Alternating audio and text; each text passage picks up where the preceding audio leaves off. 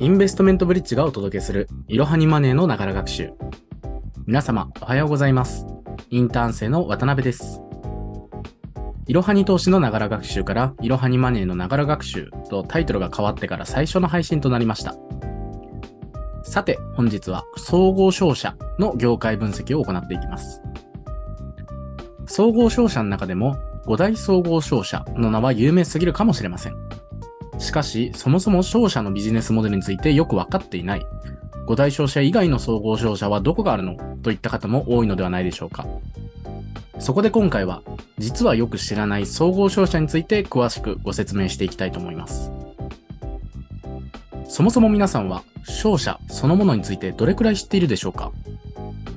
総合商社から一旦離れて、まずは商社のビジネスモデルを見ていきましょう。商社の仕事には、トレーディングと事業投資の2つがあります。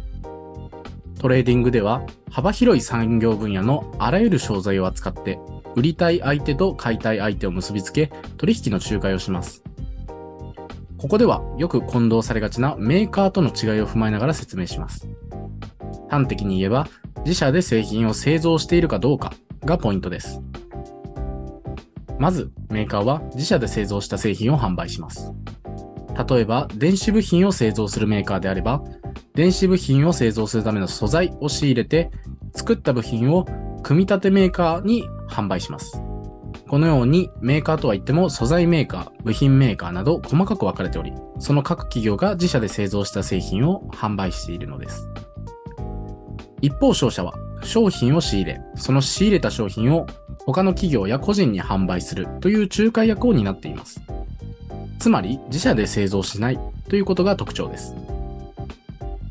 例えば航空機部品を作るメーカーがいて航空機を製造するメーカーに部品を売りたいと考えています。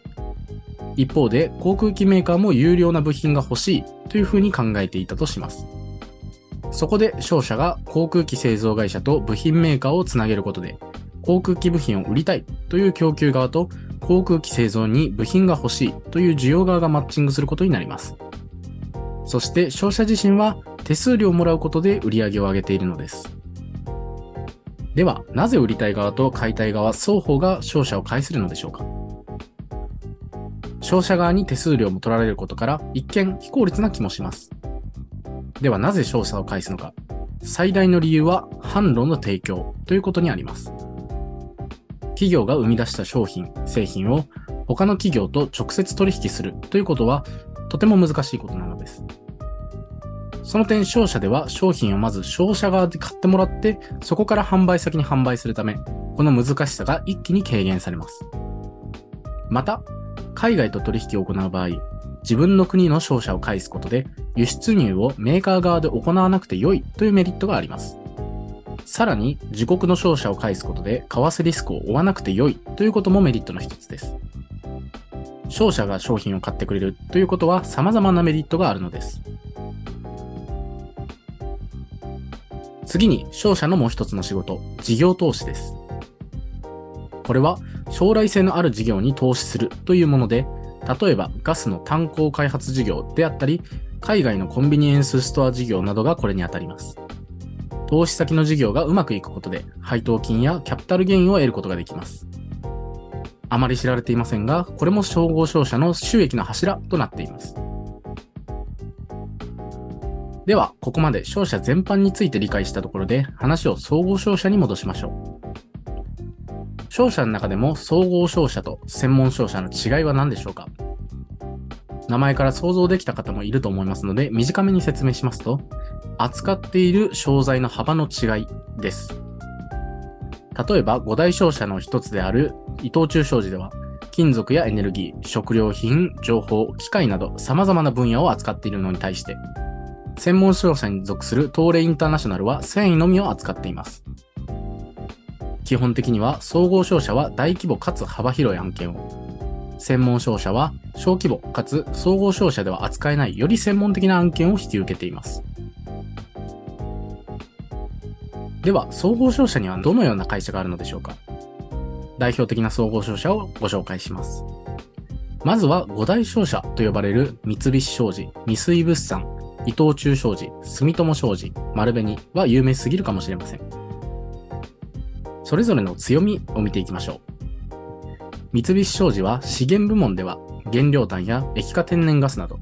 非資源部門では子会社ローソンの食料分野や機械などを強みとしています。三井物産は資源部門を強みとしており、すべての純利益に対する資源部門の割合が高いことが特徴です。伊藤忠商事は資源、非資源部門のバランスが良い事業ポートフォリオとなっています。また、子会社にファミリーマートを有しているのも特徴です。住友商事も事業ポートフォリオのバランスが良く、主にテレビ通販などのメディア事業が業績を支えています。最後に、丸紅は発電事業や農業化学品などに強みがあります。その他の総合商社には、例えば双日が挙げられます。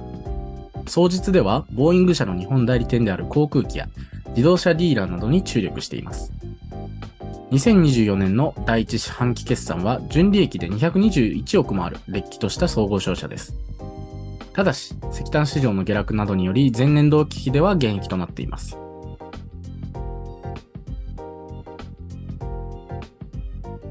今までお話しした内容だと、総合商社って火の打ちどころがないのではと思う方もしれません。次からは総合商社の将来性と今後の注目点についてお話ししていきます。